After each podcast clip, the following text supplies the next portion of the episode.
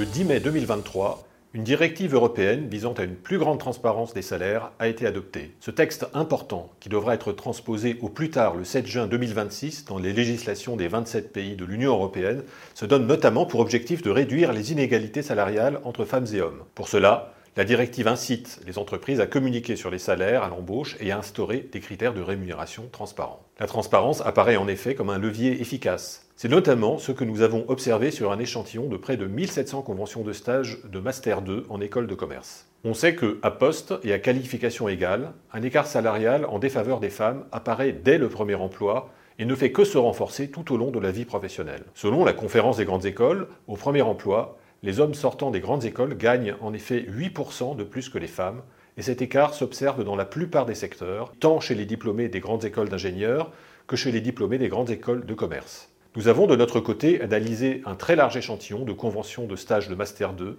et avons constaté qu'un écart global femmes et hommes existe également à ce stade, ce qui est problématique. Toutefois, cet écart est moindre que pour le premier emploi. Les hommes stagiaires sont en effet payés 4,4% et non pas 8% de plus que les femmes stagiaires au global. Comment interpréter dès lors cette différence entre les 8% d'écart au premier emploi et les 4,4% d'écart stage de Master 2 Nous avançons l'explication suivante. Pour le premier emploi, les entreprises n'affichent pas toujours la rémunération proposée dans l'annonce de recrutement. Elles vont tout au plus communiquer sur des fourchettes de rémunération parfois très larges, plutôt que sur des niveaux de rémunération exacts. Ceci incite à négocier, ce qui pénalise les femmes. Par exemple, pour des consultants débutants, une entreprise de consulting offrait une rémunération de 28 000 à 41 000 euros. Derrière ces montants, qui ne sont pas forcément annoncés sur l'offre d'emploi, il y a en fait trois groupes d'établissements visés avec chacun sa fourchette. Établissement relevant du groupe C, fourchette autour de 29 000 euros.